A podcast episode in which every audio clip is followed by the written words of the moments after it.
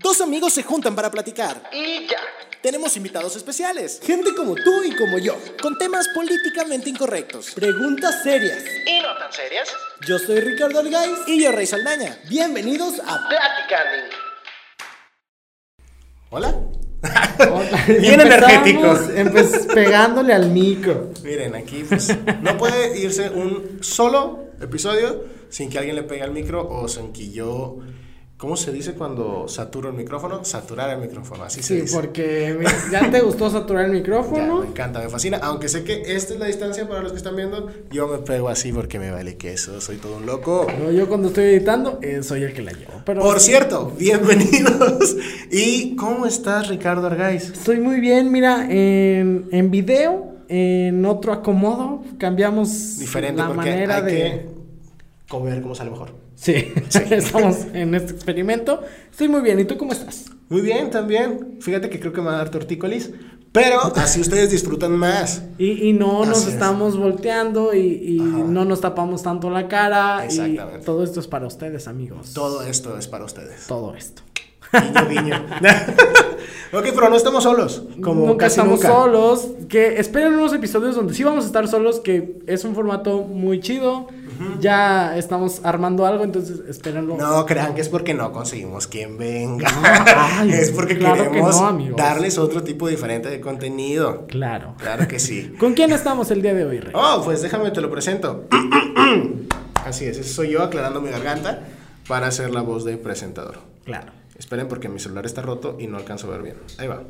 Directamente de Michoacán, 23 años, psicólogo, sexólogo en formación, integrante de Vive Sexual y Sexualidades AC y activista LGBT+, promotor de la salud mental, pero nunca el terapeuta de las tías locas de la familia. Con ustedes, Nazul Magaña. Bienvenido, Nazul. Muchas gracias. a- a muchas ver, gracias. repíteme el nombre y, y a todos los que nos están escuchando. Para hacerle sencilla la vida, digan Azul todos. Azul. Azul. Muy bien. Ahora agreguen una N al principio. Mm, azul. Ahora pronúncialo bien. Nazul y magaña es como migraña, pero no es migraña, es magaña. Excelente. Así es. Muy bien. Más claro que el agua. ¿Cómo estás? Muy Ah, bien. mm, azul. Azul, azul. Este, muy contento de estar aquí, la verdad, ya. Cuando me invitaron a participar, pues me, me alegré bastante porque soy muy fan del programa. Ya tengo rato escuchando. Gracias, gracias. Se, se- se siente bonito cuando alguien viene y ya ha escuchado el programa. Sí, porque hay muchos que vienen y también lo escucharon, pero no se acuerdan. No se acuerda. ¿Quién sabe por es qué? como si no supieran de qué trata. Exactamente.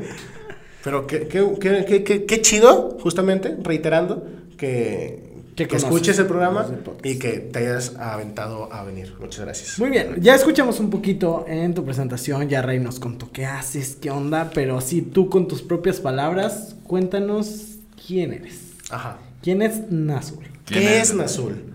Oh, no, eh, no acabamos en este momento. ¿Por qué es Nazul? ¿Quién soy yo? Este, no, pues, pues básicamente en este momento, ahorita eh, me encuentro en una etapa nueva de mi vida. Digamos, no soy de, de Monterrey, vengo de Michoacán y he estado viajando como un poco por todos lados de la República. Entonces me estoy acoplando a la ciudad, estoy como de- de- dirigiendo mi vida en una nueva dirección. Entonces el estar en Monterrey es como un cambio muy drástico porque es una ciudad muy complicada. Y pues estoy iniciando acá, ¿no? Con, la, con esta etapa de mi vida profesional, porque la verdad no lo había ejercido, apenas tengo un año ejerciendo mi profesión, pero muy contento porque me han abierto mucho las puertas, he conocido personas increíbles en Monterrey y la gente aquí es muy hospitalaria. Fíjate que sí tiene eso Monterrey, como que los dos extremos, o te tratan muy bien, Sí. o te tratan muy mal. Como Gaby, la mesera del restaurante al que fuimos. Tú muy bien, Gaby. Sí, muy- muy que no vas a ver esto seguro, pero muy amable. Porque claro que no va a llegar a Gaby la mesera, pero un saludo, Gaby. Pronto Gaby vendrá. Perdón. O no. Continúa, Ricardo. Sí, ¿te ha tocado algún momento donde un regio te trate muy mal o la ciudad te trate muy mal que digas, ¿por qué estoy aquí? Y en el tráfico, cuando estamos conduciendo, ahí sí, yo creo que más de una vez nos hemos querido matar con los regiomontanos. Perdón. Sí. Digo que los, los del DF, que los son poquitos los que nos ven el DF, pero Seguramente van a decir, ay, ¿ustedes qué van a saber de tráfico acá? No, pero cada quien su rancho y aquí está cabrón. Sí, Sí. está Aquí muy también está cabrón.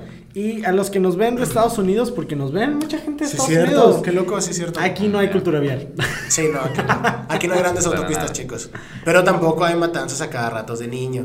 Entonces, ahí, ahí o sea, estamos, en- estamos emparejándonos. Sí, ya Ahí va. que Ahí queremos va. agarrarles la onda. Pero gracias a Dios todavía no. Qué feo que sea la competencia eso. Sí. Pero bueno, ok, continúa. Estás entrando en esta etapa nueva de estar viviendo en Monterrey. ¿En qué empezaste a trabajar al, al llegar aquí? Al llegar aquí, la verdad, eh, empecé a trabajar, pues como de todo un poco. Estuve realmente como en En un ventas. programa, ¿no? De- eh, de en- voz. no, eh, estuve en venta, estuve en el área de ventas un Ok. tiempo y después entré a Palacio de Hierro, estuve como ejecutivo de crédito y pues ya ahí estuve como seis meses y ya llegó un momento en donde decidí que pues no quería seguir como perdiendo el tiempo en cosas que no era realmente lo que yo había estudiado. Claro. Y con lo que alcancé a juntar trabajando en Palacio, más mi finiquito, que no me, no me fue nada mal, pues ya este, Gracias, dije, bueno, me, me aventuro y este, empecé como practicante realmente sin sueldo, pero eso me fue abriendo puertas, conociendo personas y actualmente pues gracias a Dios ya puedo trabajar en lo que estoy como psicólogo. Ok. ¿Y ¿Qué haces? qué haces como psicólogo? ¿Qué hago como psicólogo? Pues actualmente estoy trabajando en dos proyectos. Ok. Uno es este Sexualidades AC, que es una asociación donde trabajamos todos los temas de sexualidad. Básicamente, este, pues la sexualidad es parte de- del todo del ser humano, ¿no? Entonces hablamos sobre noviazgos, eh, sobre violencia de género, que actualmente está muy fuerte aquí en Monterrey, el alerta de género. ¿Qué? Este, no. Sobre pues diversidad sexual, sobre Cuando salga este episodio es tema de actualidad. O sea, Sí. Sí, Puede pues ya ser. que lo escuche usted, así haya sido tres años es tema de actualidad, lamentablemente. actualidad. Sí, así, ¿no? Sí, entonces este, trabajamos de todo un poco realmente. Entonces es un trabajo muy interesante porque no solo nos enfocamos en la terapia, sino que vamos, damos pláticas, conferencias, damos talleres también en la misma asociación. Entonces Ok. siempre como, pues hay mucho trabajo. Y otro proyecto en el que estoy, que ya es como proyecto propio, es Vive Sexual, con otras dos amigas ya de aquí de Monterrey. Eh, hemos trabajado aquí en el Hola, penal de Topo de Chico. Monterrey. Hola. Este, con mis compañeras Rocío y Andrea. Entonces, este, hola. Otra vez. Hola, Rocío y Este, Andrea. Sí, no, nos ha ido muy bien porque tuvimos un proyecto en Topo Chico antes de que lo cerraran, que es el penal de aquí de Monterrey, y pues trabajamos con agresores sexuales. Entonces fue una experiencia Ok. muy interesante. Quiero entrar a ese tema. Sabía que ibas a decir Eh, eso. es un tema interesante, es un tema fuerte. ¿Qué se encontraron al, al entrar ahí? O sea, primero, cuéntanos qué fueron a hacer. O sea, qué, qué, qué mensaje trataban de llevar. No violen, no sean groseros. Estuvo mal. Bueno, básicamente el proyecto inició porque mi compañera Rocío estaba haciendo la tesis de su doctorado. ok. Entonces está hablando como de este tema sobre de las agresiones sexuales, ¿no? Entonces entramos nosotros básicamente a dar clases de sexualidad como si fuéramos a cualquier escuela primaria, secundaria, o sea, empezar a hablar de este De que entran al de cómo se Dice, utiliza profe, ¿nos deja darle una plática al grupo? plática? Rapidito. Rapidito. Quinto B, sí. Sí, no, Oye, de tú, Jorgito, hecho, deja de apuñalar a tu compañero. Ven a escuchar acá. No, son muy bien portados, es gente muy educada, realmente es como que una idea muy distinta. El primer día que yo fui, fui con miedo, no, no llevé llaves, no llevé este lapiceros, nada, como de que con lo que me puedan matar, nada, este, pero lo Con que lo que te Dije- podía matar ya lo traían ellos pegado. ya, ya lo tenían ellos, bueno, Y- dije, y, con mientras no- ropa, con eso te pueden ahorcar. Sí, bueno, yo no me refería a eso, pero sí está bien, chicos. Lo que ustedes. Este, pero no, al contrario, fíjate que, digamos, en experiencia profesional, creo que a veces tengo más problemas con padres de familia o maestros de instituciones que con los mismos reos de ahí dentro del penal. Muy, muy buena onda todos. ¿Cómo era un día llegando al... Muy buena onda. Sí, O sea, muy entiendo tu punto. respetuosos, Sí entiendo tu punto. Pero es irónico, es irónico. que sea tan respetuoso ahí y no fuera tan respetuoso con la persona que viola. Hijo de la chingada. Fíjate que básicamente eh, de lo que trata como este proyecto es entender el por qué caen como en esta situación. Digamos, una persona eh, que es un violador generalmente también es como víctima de las circunstancias, ¿no? O sea, porque cuando empiezas a indagar el por qué lo hiciste, eh, muchas veces como de que pues se me dio la oportunidad, ¿no? O sea, yo estaba ahí y se dio la situación para que yo pu- pudiera suceder, que realmente tal vez si no hubiera estado esa situación en, en la que yo me encontraba nunca hubiera sucedido, nunca lo hubiera hecho. Este, Profe, profe, A ver, tengo niño una gran duda.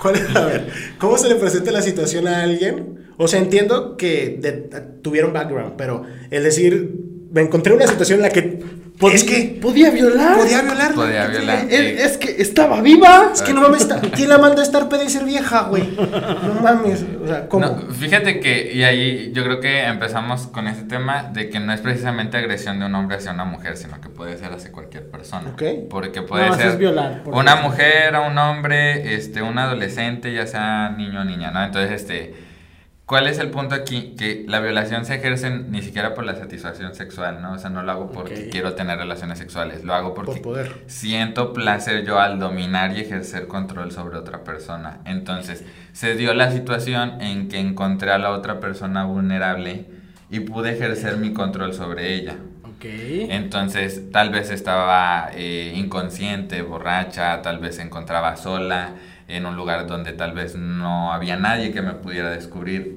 y pues esa situación me llevó a animarme por hacerlo, ¿no? Porque digamos, todos tenemos este Pepe Grillo que nos dice, esto lo puedes hacer, esto no.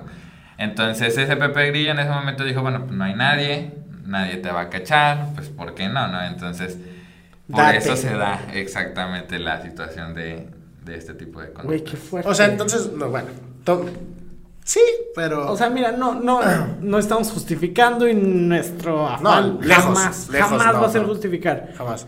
Qué fuerte, güey. Pero tampoco es como que, digo, como, como, déjame acomodar las palabras. Sí, sí, sí. Es Eh, que, es ¿cómo que- les- entonces, tomando en cuenta eso que, que tomamos de que es que se me dio la situación, ¿qué recomendación pudiéramos dar? O sea, en general, ¿no? A la gente para que no fuera atacada que, sexualmente. que, que a- algo que vemos mucho en memes y, y es cierto, pero yo creo que es el lado más difícil de combatir, pues mejor tratar a los violadores antes de violar. Sí, claro. Que Exactamente. preparar a las personas para no ser violadas. Exacto. Así Digo, es. tienen un background, digo, obviamente. No esperaba que este episodio se pusiera tan denso tan rápido. No, es que, digo, fuera de la situación que se les presenta de que, ay, mira un niño chiquito y no hay nadie me lo cojo. No. Eh, yo creo que impactaría más, ¿no? El, el antes, ¿no? El eh, qué pasó con esa persona de chiquito, de adolescente, quién abusó de él, o más bien en qué situaciones se vio. Porque no siempre son abusados, ¿eh? Eh, a lo mejor son otras cu- cuestiones de la psique y todo, pero se me hace muy cínico decir del vato, ¿no? Obviamente, de que, pues es que, pues estaba vulnerable. Es que pude. Él, ella, ella estaba vulnerable y pues voy a atacarlo. ¿Qué pedo, güey? Pues remontémonos tal vez a esta parte de el qué pasó, qué lo llevó a, eh, a que tomara esa decisión. Cuando porque nosotros tenía tanta necesidad de poder. a- Exacto. Exacto, hablar con ellos y les decimos, bueno, ¿ustedes qué creen que los hubiera ayudado a que no estuvieran est- en esta situación el día de hoy? Y decían, bueno, si nos hubieran dado estas pláticas cuando éramos niños, cuando éramos jóvenes, entonces tal vez las cosas hubieran sido diferentes. Estas pláticas sobre cómo vivir tu sexualidad responsablemente, el cómo respetar la sexualidad de los demás, el cómo aprender a respetar que un no es no, independientemente de que si me dijo que sí y luego se quedó borracha y se quedó dormida, o sea, ya no estando consciente, no puede decirte que sí y tienes que respetar esa Y, y el ¿no? silencio es un no. Ajá, Exactamente. Sí, sí, está. Eso no, también. Claro que sí. Entonces, aunque le ponga cinta y no pueda decir no, es no. Es no, cabrón. Exactamente. Entonces, este, todo va a esta parte de cómo vivieron su infancia, eh, tal vez la orientación e- equivocada que recibieron, la información también. Porque qué es lo que pasa, Eh, muchos de los adolescentes hoy en día y en mis tiempos y antes de mí, yo creo, eh, a partir de que existió el internet sobre todo, fue como de que se educan mucho con la pornografía. O sea, el primer contacto Ah, sí. de sexualidad siempre va a ser con la pornografía.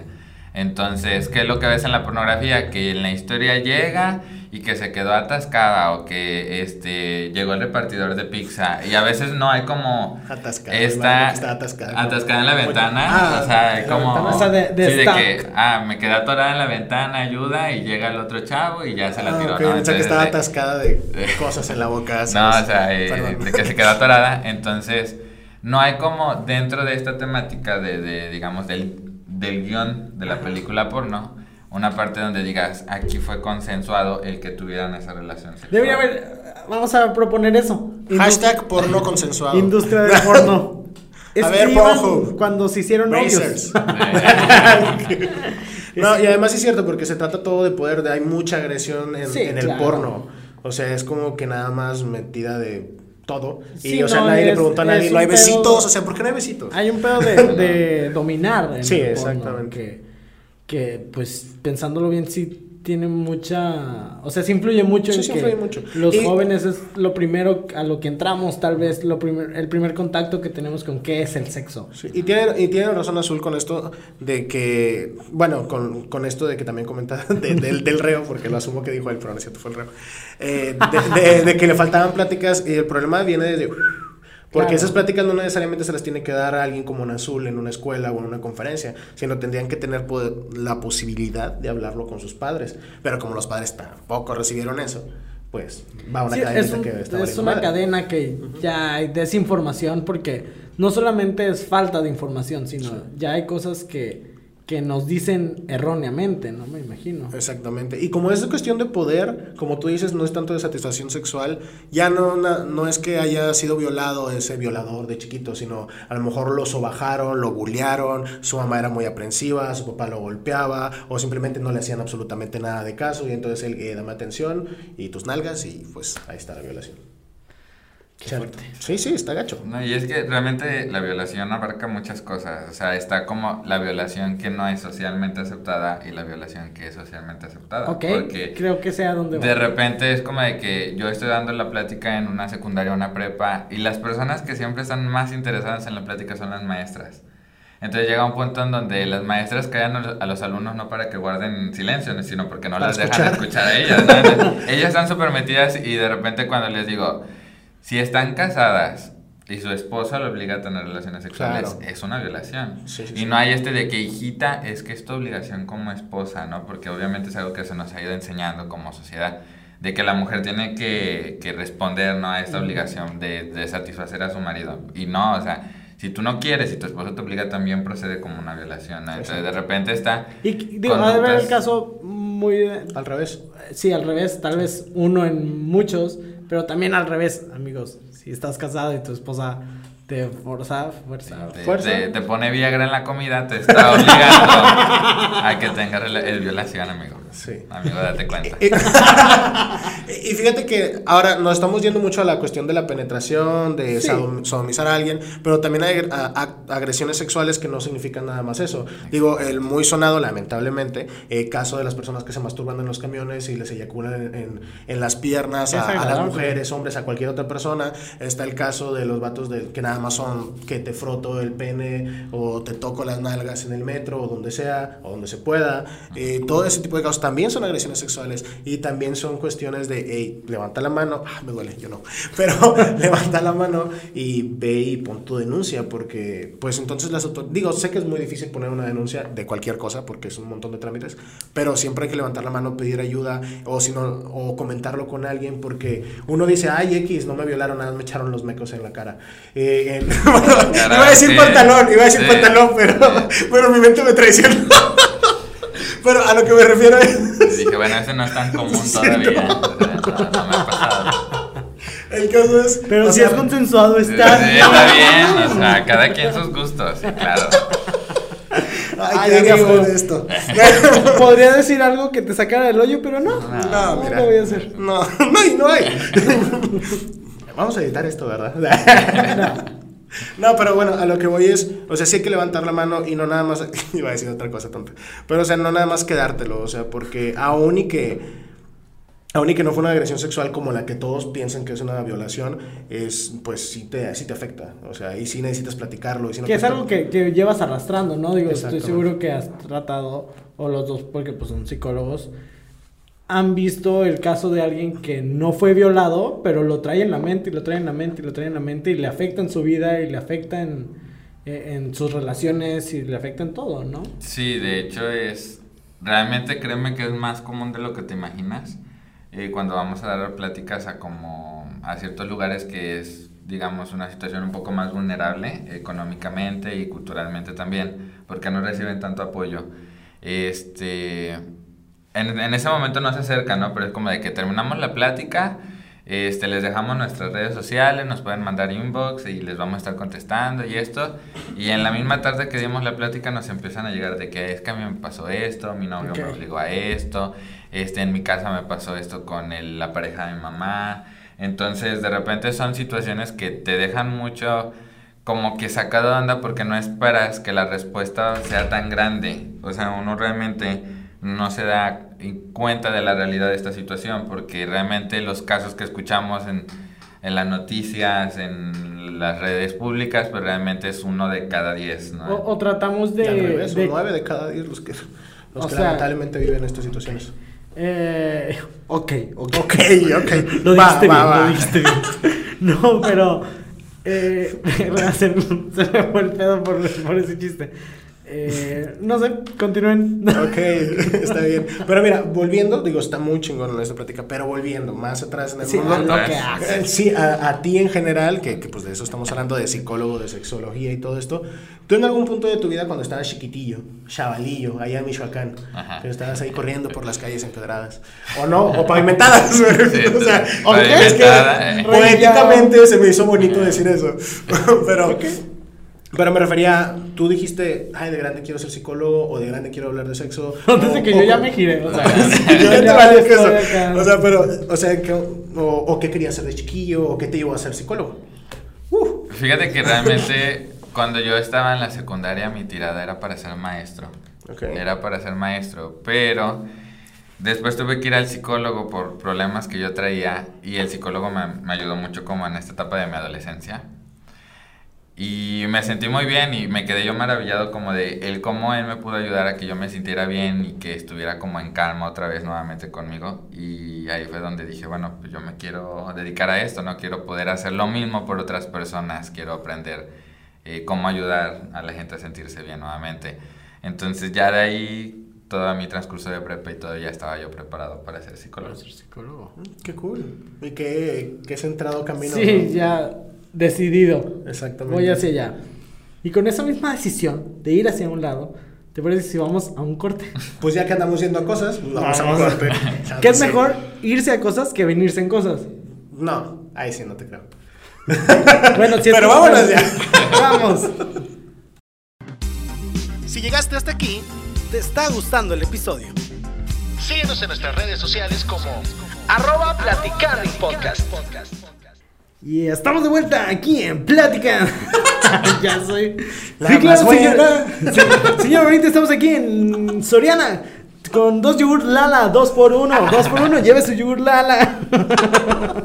Ya, lléveselo, por Ya, favor. de, de aquí voy para demostrador, güey, mueve can- Como diría Karam, saludos a Karam, prostitutos de Telcel. Prostituto de Telcel. ¿Qué episodio es? No sé, No pero sé, dice pero- ahí que es Karam. Vayan a escuchar. Vaya usted a escuchar a. Karamcito.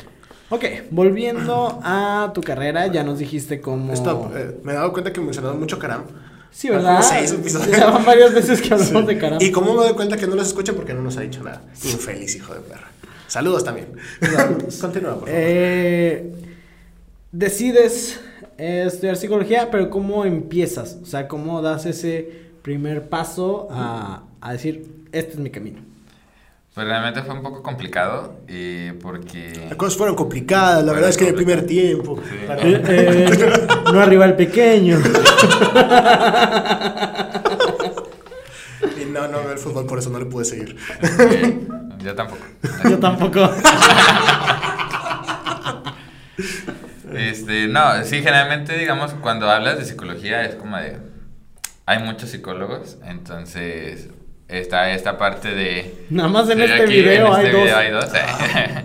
Entonces, sí está esta parte como de que pues no hay trabajo para los psicólogos, en México la gente no va al psicólogo, el psicólogo es para locos, entonces no vas a tener pacientes y pues te vas a morir de hambre, ¿no? Entonces, este, pues mi mamá es doctora, mi papá es abogado, entonces era como de que pues métete a estudiar leyes, métete a medicina y haz algo de provecho, ¿no?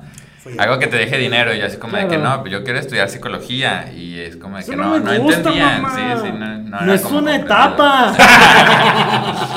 Sí, este, la pulsera de panda y todo, nada acá. Soy el verdadero yo.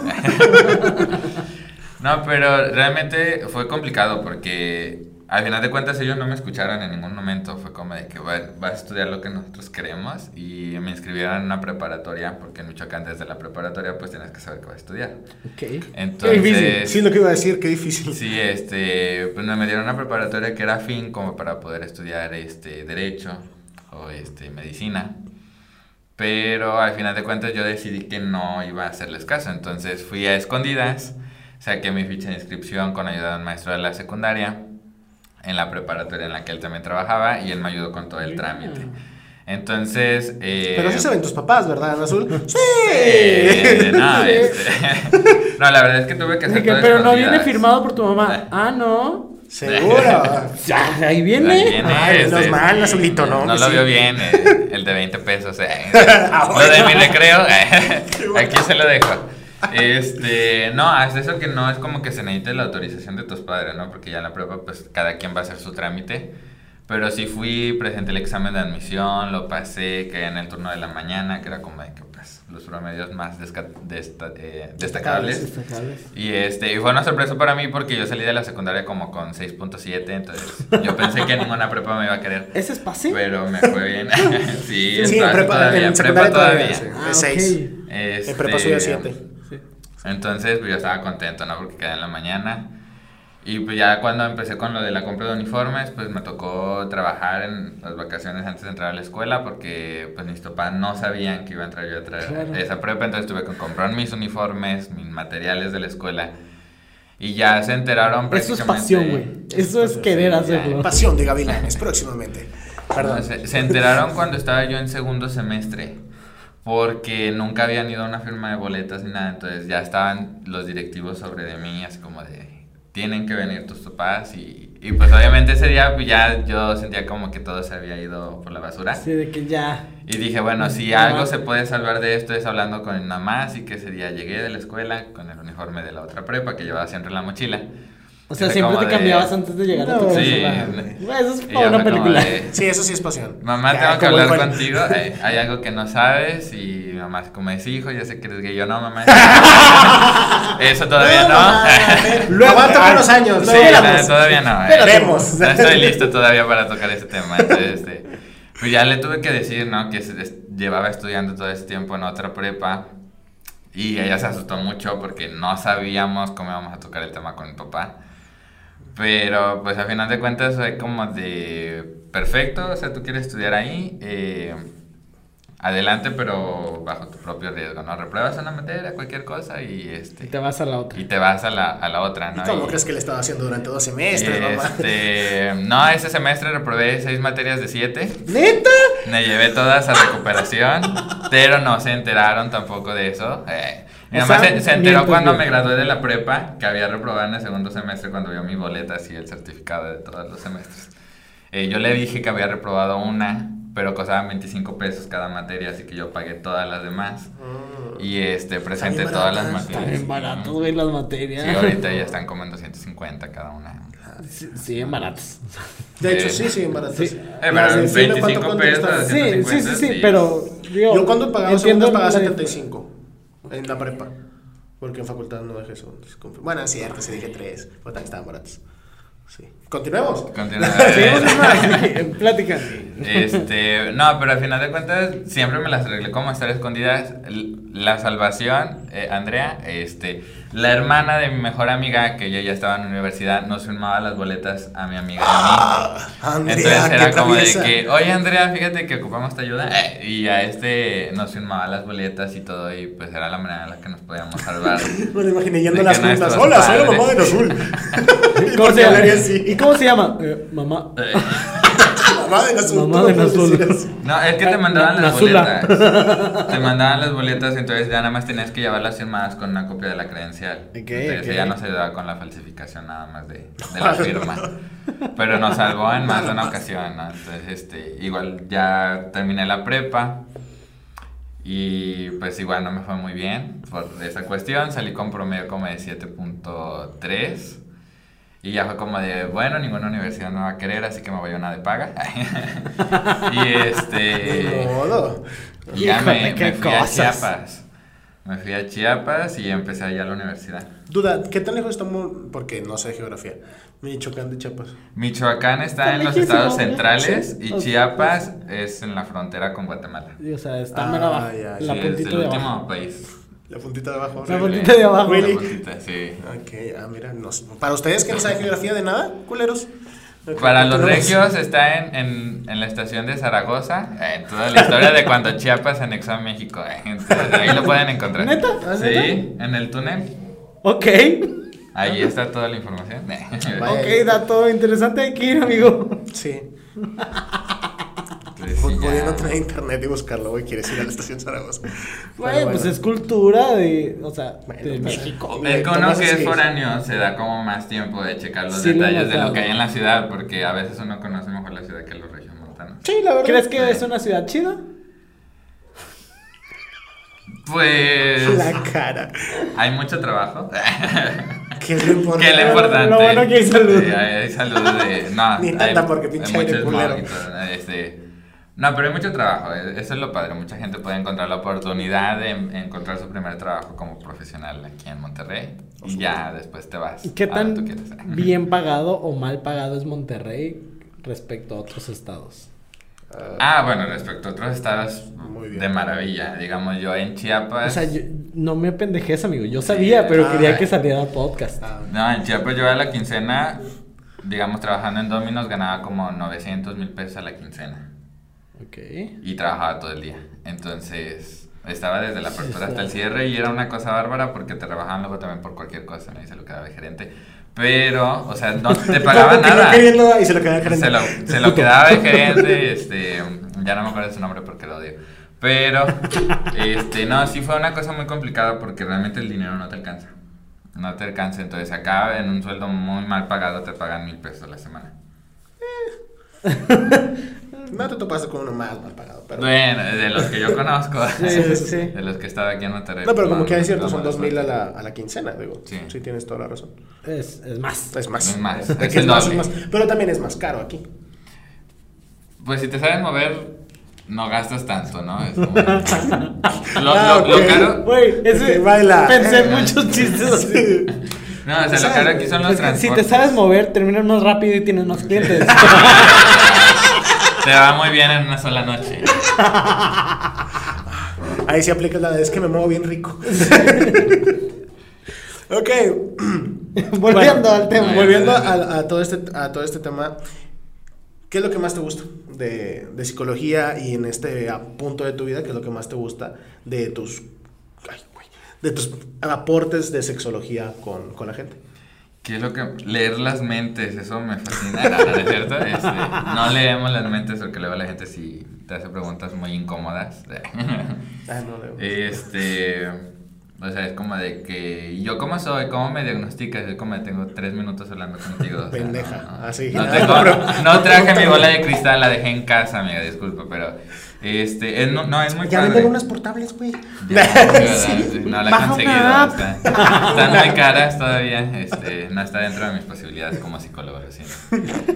Pero eh, no, es muy padre. Generalmente el poder generar conciencia y pues, yo creo que la parte más importante de mi trabajo es que trabajo desde la prevención, ¿no? Todo mi trabajo se enfoca en la prevención, trabajo Ok. mucho con niños y adolescentes, secundarias, incluso desde primaria ya también damos algunos talleres y sé que esas, esas nuevas generaciones que van a salir más adelante, pues ya no van a estar tan cerradas de mente, esperemos que Nuevo León avance mucho porque es aquí donde estoy trabajando y se necesita mucho trabajo. Sí. Este, pero yo creo que esa es la parte más satisfactoria de mi trabajo, que sé que tal vez ahorita no se nota tanto, pero más adelante eh, va a haber como una brecha generacional ¿no? entre Sí, los adultos de hoy en día con los que nosotros estamos educando.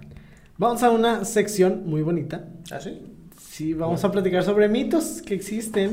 ¿No- Mitos. ¿No, los buscaste, amigo? Sí, claro que sí. Pero es que le quería preguntar antes, por eso dije, Ah, ah, sí. Le quería preguntar otra cosa antes, si tenías alguna anécdota graciosa o que, dije, que dijeras, solamente trabajando en esto me pudo haber pasado. Sí, sí, hay una Qué preparado. en específico Sí. que me llegó a la mente. Este, dentro de la asociación en sexualidades antes, ahorita tenemos como una placa miniatura que dice sexualidades AC junto al timbre. Entonces nadie se da cuenta que es una asociación ahí. Porque teníamos una lona afuera con el nombre de la asociación. Y pasaba mucho que llegaban señores a pedir masajes eróticos. Entonces era como de que, pues, ¿qué tipo de servicios dan? Y no, pues mire, damos este tipo de terapia, que no sé qué. Y ya como que veía su cara de incomodidad. Y ya, te dabas cuenta que ah, llegado me van a decir que cosa. está mal. Este, pero sí era muy común cuando teníamos la luna fuera de la asociación, era que llegaban con, pues, sexualidades a seno, no sé qué, si se imaginaban como de todo un poco, eh, pero... Sexualidades antes de Cristo, así. Sí, algo así, claro, este, Claro. pero... No, sí, generalmente llegaban con esta idea como de que dábamos servicios sexuales, ¿no? Entonces, sí había más de algún señor que la verdad, pues, de dinero, porque llegaban en muy buenas camionetas, muy discretos, de de que, traje y todo. Híjole, ¿no? pues miren, no ofrecemos eso. Pero aquí está mi número, saliendo lo veo. eh, Diciéndole a, a la dueña de la asociación, ¿no quieres cambiar el rubro tantito, tantito? tantito, Oye, tantito. Abrimos una sección. nada Hay más. dinero, mira, aquí sí hay. Ya, no, de repente me empezó a preguntar mi, mi jefa, oye, Nazul, ¿por qué- ¿de dónde consigues tantos pacientes? O sea, ya tiene la agenda llena y siempre, o sea, de una hora, ¿no? Entonces, Y aquí no llega dinero. No, o sea, yo no veo ingreso y yo, no, pues, este, No, sí, sí. trabajo social. Ingreso hay. Sí, no, sí, sí, hay mucho aquí, eh, en muchos lugares, pero este, sí, yo creo que eso es lo más curioso que nos ha llegado a pasar, que siempre confunden el trabajo que nosotros hacemos con Me trabajo imagino. sexual. Pues es que sí lees. eh, Sexo. Es que la gente que está buscando eso nada más lee sexo y dice, ay, vamos a ver qué hay. Mira. Mira nomás. Que, que, masajitos. que um, open mind, hasta ponen lona. Se solicita. Pero bueno, ahora sí, mitos. Vamos ya a- los tenía, ¿eh? No, no crean que hice tiempo. Vamos a los mitos Vamos a que- los más comunes. Más comunes. Y- que y son poquitos, ¿eh? Porque. Y, y tú nos das tu opinión. Por ejemplo, aquí hay uno que dice, hablando de tu etapa como sexólogo, en formación, Sí. dice un mito, los sex- nada más voy a leer la frase, no crean que voy a leer toda una historia. Los sexólogos solo intervenimos ante dificultades en la erótica o en el erotismo. ¿Qué tan cierto es eso?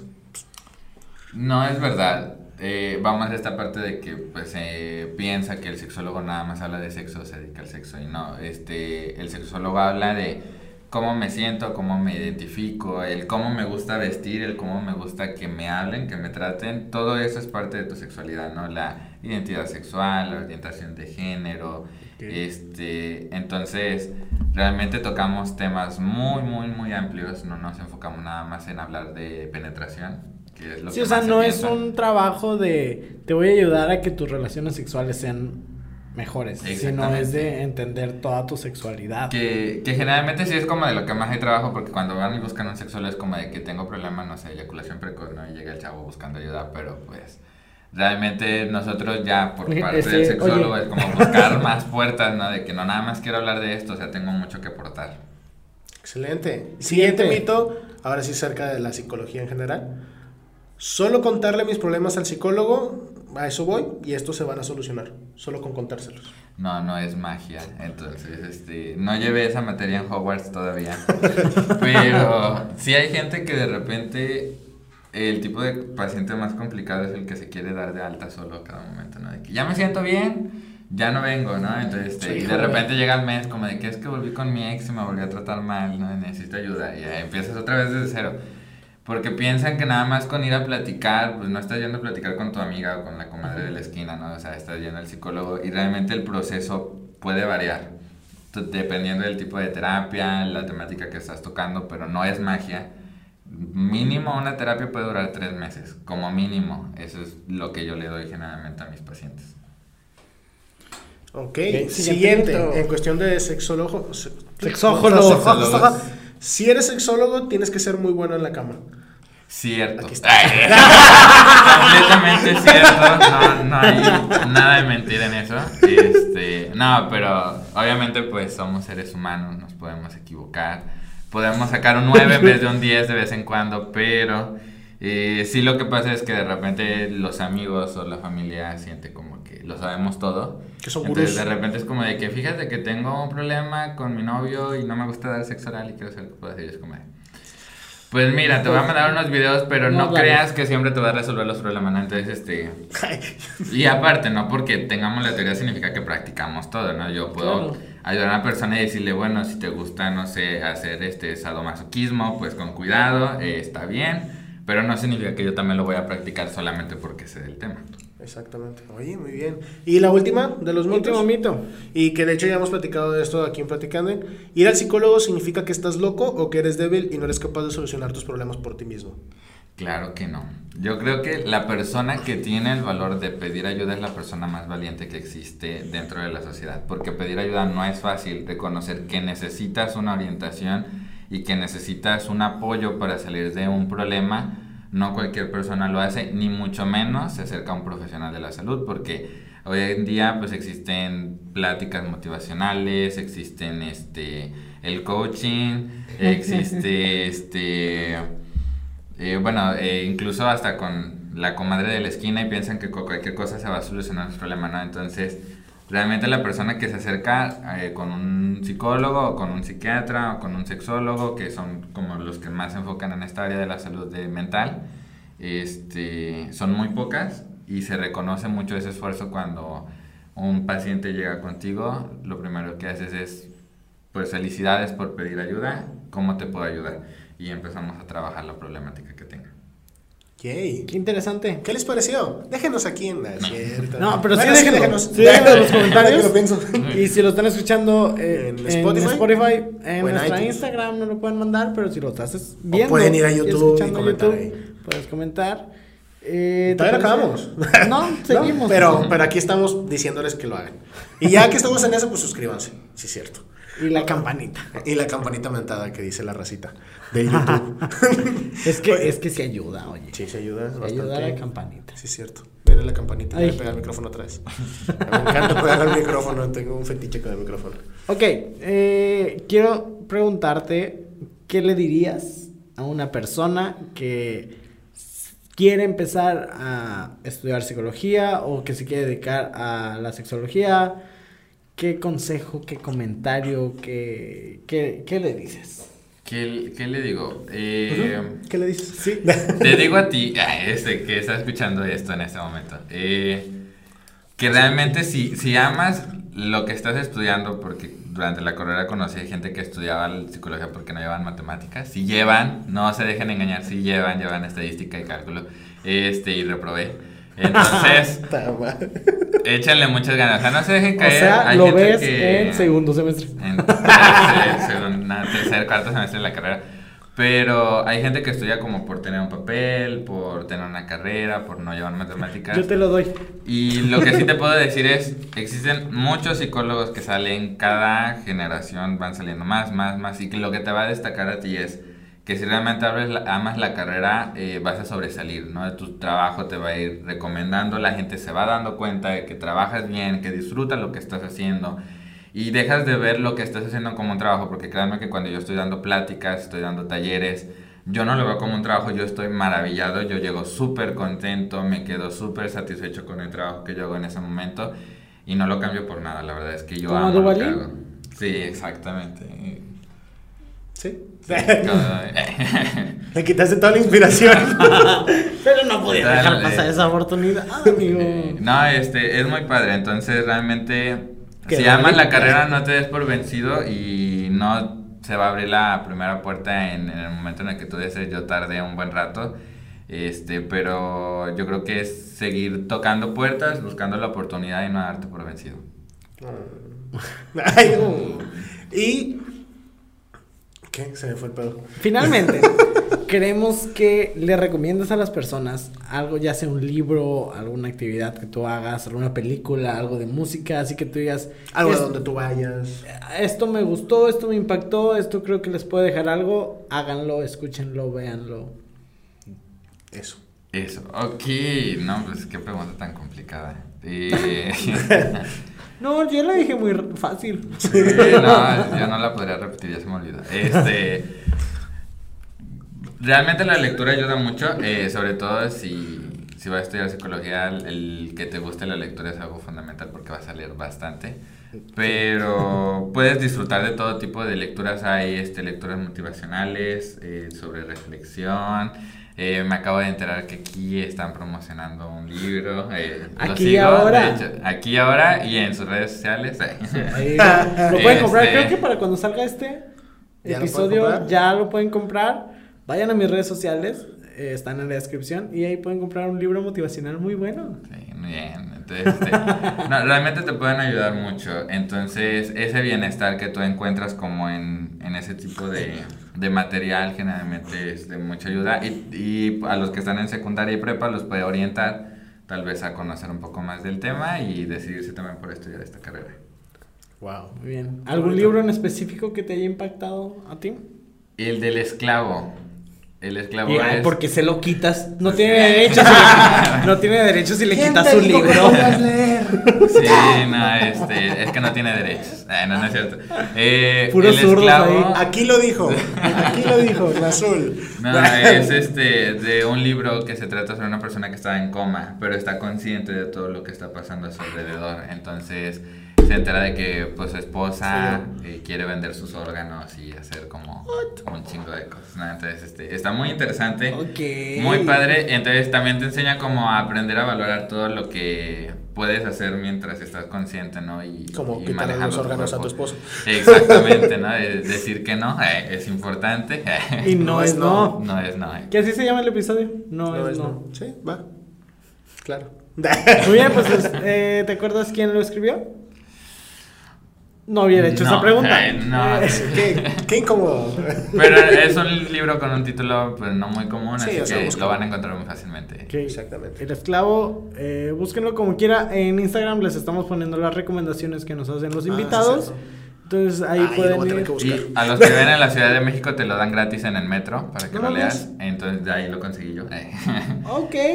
cool. este, Monterrey, ponte las la pilas. lectura, Sí. Sí, Metro Rey, oye. No, porque luego va a costar más caro. No, no es cierto, sí lean y eso. Sí, sí lean. Eh, pues bueno, eh, ¿quieres dar tus redes sociales o las redes sociales de donde estás trabajando? ¿Algo Sí, claro que sí. Este, bueno, a mí en Facebook me pueden encontrar como Nazul Magaña y en Twitter como este Magana Nazul. Magana Y, Azul. eh, eh, nuestras redes sociales en Vive Sexual es arroba Vive Sexual en Instagram y Vive Sexual en Facebook también. Y en Facebook también como Sexualidades AC o Sexualidades Jóvenes nos pueden encontrar. Muy bien, como cool. quiera, están aquí en la descripción. A ti, amigo, ¿dónde te podemos encontrar? A mí me pueden encontrar. en Facebook como arro- sin el arroba, pero soy Rey Saldaña. Y en Instagram como arroba soy Rey Saldaña. No olviden todos los martes de preguntas de Rey, claro que sí. Donde no gana nada más que sabiduría. ¿A ti dónde te podemos encontrar? Y diversión, a mí me pueden encontrar en Instagram como arroba soy Ricardo Argaiz y en Facebook como soy Ricardo Argaiz con acentos y, y- digo con acento y espacios, entonces por eso es diferente. Ay, el de Platicanin. En Podcast. podcast. Ahí nos pueden seguir, subimos curiosidades, subimos Las recomendaciones. las recomendaciones, Adelantos. frases que se sacaron de, de los episodios. Está muy bonito, síganos, diviértanse un rato con nosotros. Y ya pueden ir a Facebook también, Platicando en Podcast. Platicando en podcast, suscríbanse aquí a YouTube, eh, busquen mi libro, Sí, búsquenlo. Aquí y ahora, eh, está muy bueno. Y también después lo pueden buscar. Sí, o sea, Ta, ta, ta. ¡Hey! y, y allá y después. Eh, Muchas gracias por ver este video o por escuchar este podcast en Spotify, iTunes y todas las plataformas en donde estamos. Escuchen este episodio otra vez y todos los anteriores para que se pasen un muy bonito rato y nos escuchamos la siguiente semana. Bye. Bye. Adiós.